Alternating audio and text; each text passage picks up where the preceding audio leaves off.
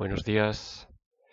Seguimos en este episodio con pranayama. Hemos hablado de meditación, hemos hablado de asana. Me gustaría concluir esta primera parte de podcast con eh, pranayama y lo vamos a hacer de la misma forma que hicimos con el eh, podcast anterior de asana. Vamos a comparar eh, lo que vemos en dos textos y ahí voy a dar luego una opinión personal con respecto a lo que podemos hacer ahí, que es muy parecida en realidad a lo que ya hemos comentado en asana.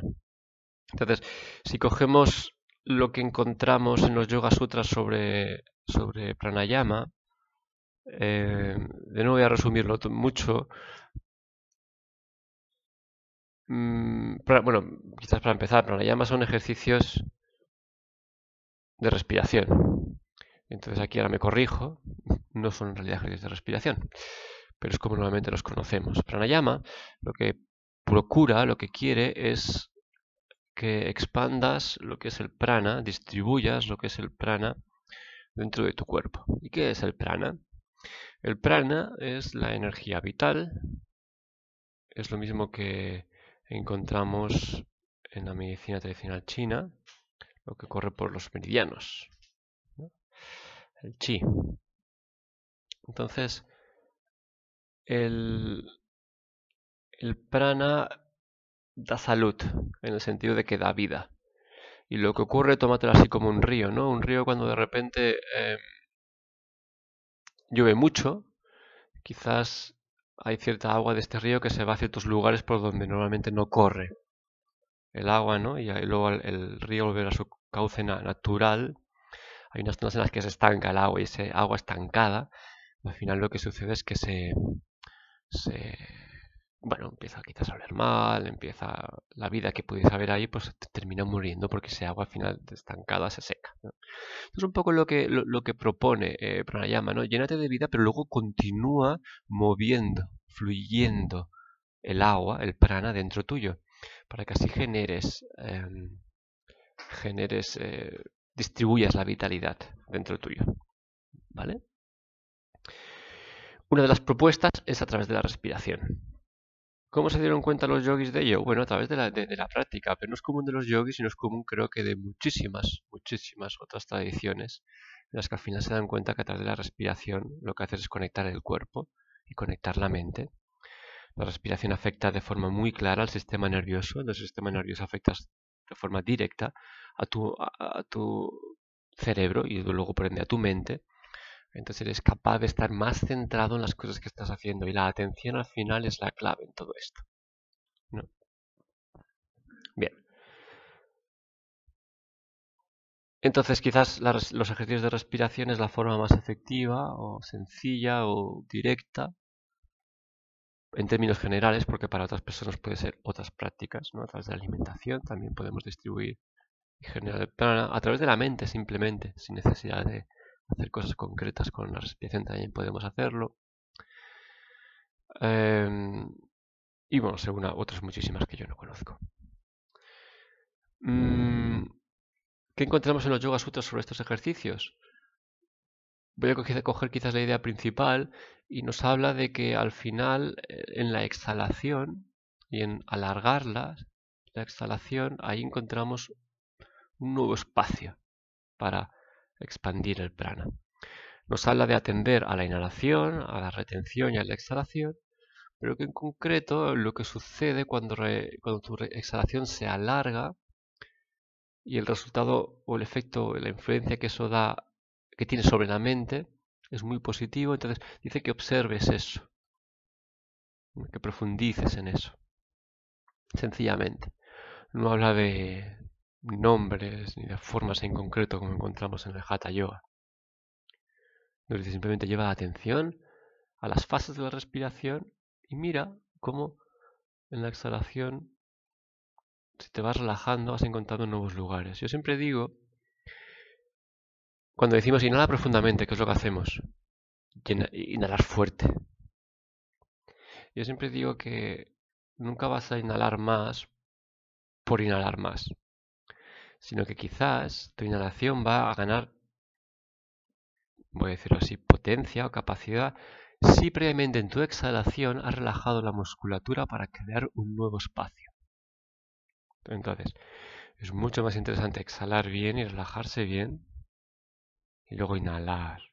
Y esa inhalación nunca es una inhalación de...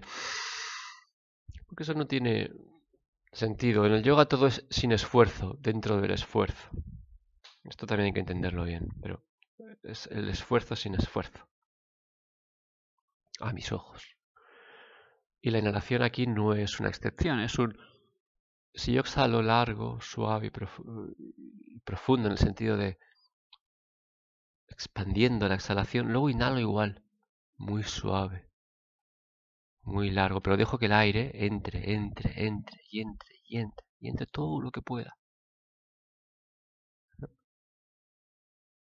O más que todo lo que pueda, si estuviera practicando quizás algún tipo de pranayama y ejercicio concreto, simplemente me doy cuenta de que si yo exhalo un poco más relajadamente, en la siguiente inhalación, sin hacer nada en concreto más que relajándome otra vez, consigo otro espacio en la respiración, más amplio. Y con eso ya estamos efectuando pranayama.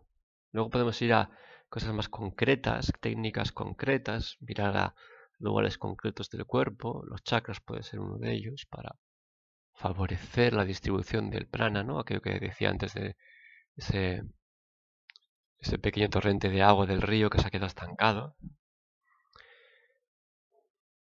Pero en términos generales, ahí lo que vemos en el primer texto es esto atender a inhalación, retención, exhalación. ¿Qué es lo que vemos en el Hatha Yoga Pradipika y en otros textos como Granda Samhita? Em, vemos pranayamas concretos y formas concretas. Te dice, vamos a alargar ahora la, em, la retención. Vamos a hacerlo de esta forma, vamos a inhalar por uno. O sea, vamos a conservar una, una relación por cada unidad, unidad que inhale. Voy a retener, por ejemplo, cuatro y voy a exhalar dos. Eso es un poco quizás el, la forma clásica de practicar pranayama. Y voy a hacerlo quizás tapando el orificio, eh, sin tapar ningún orificio, pero exhalando por izquierdo, Ujjayi pranayama. Voy a hacer haciéndolo eh, en triángulo que llamamos, ¿no? Inhalar por izquierdo, retener, exhalar por derecho, inhalar por derecho, retener, exhalar por izquierdo, Nadisodana pranayama. Voy a hacer bástrica, ¿no? Inhalación activa, exhalación activa que se concentra especialmente en la zona pulmonar. Entonces vemos aquí ejercicios concretos. Eso es fabuloso porque ayuda al estudiante, al practicante a, tener como cosas más concretas, ¿no? Porque yo te digo, mira, la inhalación, la retención y la exhalación, sin hacer nada, simplemente relajándote ahí, y puede parecer para muchas de nuestras mentes muy aburrido y entonces no consigo conectar con la práctica. Pero quizás me das bástrica, hostia, y ahí consigo conectar, debido al efecto que tiene esa práctica de, de voy a decirlo así, de, hiperventilación, y con lo que eso nos lleva de la consecuente relajación después de la hiperventilación, luego quizás sí que puedo hacer el ejercicio de mirar mi respiración desde más un sitio más calmado. Entonces, em, en los textos clásicos vemos formas de respirar, ejercicios, que tienen una progresión. Poco a poco lo que vamos a hacer es ir alargando. ¿El que alargamos? La longitud. La clave de practicar pranayama es, a mis ojos, y como me decía mi, mi maestro, es mantener la intensidad constante durante toda la respiración. Y poco a poco ir aumentando el tiempo la longitud. Si antes inhalaba por 4 segundos, retenía por 8 segundos y exhalaba por 4 segundos, poco a poco, y con el poco a poco me refiero a los días, las semanas, los meses, los años de práctica, vas avanzando, añadiendo un segundo, un segundo más, un segundo más. Aquí de nuevo lo de menos es más es, aplica mucho. En pranayama especialmente y la que las prácticas se van poniendo más sutiles, lo del esfuerzo cada vez sirve menos. Si tú quieres coger un objeto de meditación, por ejemplo, y mantenerte firmemente hacia él, eso es súper cansado. Tú solo puedes quizás mantener, mantener la mente en un objeto de, meditación de la forma que tu mente se relaja en ese objeto. Es, es una percepción, es una forma de verlo, era mía. Pero al final que te lleva a la idea de que las cosas desde el esfuerzo... Mm, esfuerzo desde luego, pero ¿qué significa esfuerzo? Tener la voluntad de. Si cogemos esfuerzo como quizás un poco de rudeza, un poco de intensidad, un poco de incluso expectativa. Me han dicho que tengo que inhalar por 4, exhalar por, retener por, perdón, inhalar por 4, retener por 8, exhalar por 4. Y te mantienes ahí con, con intensidad y ya el quinto ciclo estás ya súper cansado. No, te ha servido eso. Y, lo que pasó es que el instructor o el profesor, mientras planteaba el ejercicio, dijo, si ese conteo no te es cómodo, redúcelo todo lo necesario para que tú te encuentres cómodo. Y eso no lo hice. Me quedé con el 484. Entonces, hay que ir muy tranquilo con esto. Tenemos mucha vida por delante. Para practicar todo esto, ir avanzando progresivamente, progresivamente. Y las prácticas a la que van ganando en sutileza o son más sutiles o tienen un objetivo quizás más sutil o un ah, rango de influencia más sutil, hay que ir aún con menos, menos esfuerzo. Y eso primero lo aprendemos en asana, para luego hacerlo en pranayama, para luego hacerlo en meditación. Hoy en día vemos ah, muchas prácticas diferentes de respiración. Se ha hecho muy famoso el hombre de hielo, ¿no? Wim Hof son, cosas muy interesantes, eh, quizás efectivas, con, poco hacemos mucho. Tenemos también cosas como la respiración holotrópica, es algo muy potente, muy, muy, muy divertido. tenemos, yo entiendo también el canto, el canto en el sentido de que la voz salga, simplemente, como algo muy, muy interesante porque combinas la vibración combinas la nota y eso también te permite relacionarlo con partes del cuerpo. Entonces, todo lo que sea, eh, decir, encontramos ahora muchas formas quizás de adicionales de relacionarnos con la respiración y todas ellas son, son muy válidas. Entonces, vuelvo a lo que mismo que dije en Asana, ¿cuál es el objetivo con todo esto? Desarrollar la atención a aspectos más sutiles, como pueda ser el prana. Eso es muy interesante. Ya no está no solo el cuerpo, la mano está aquí.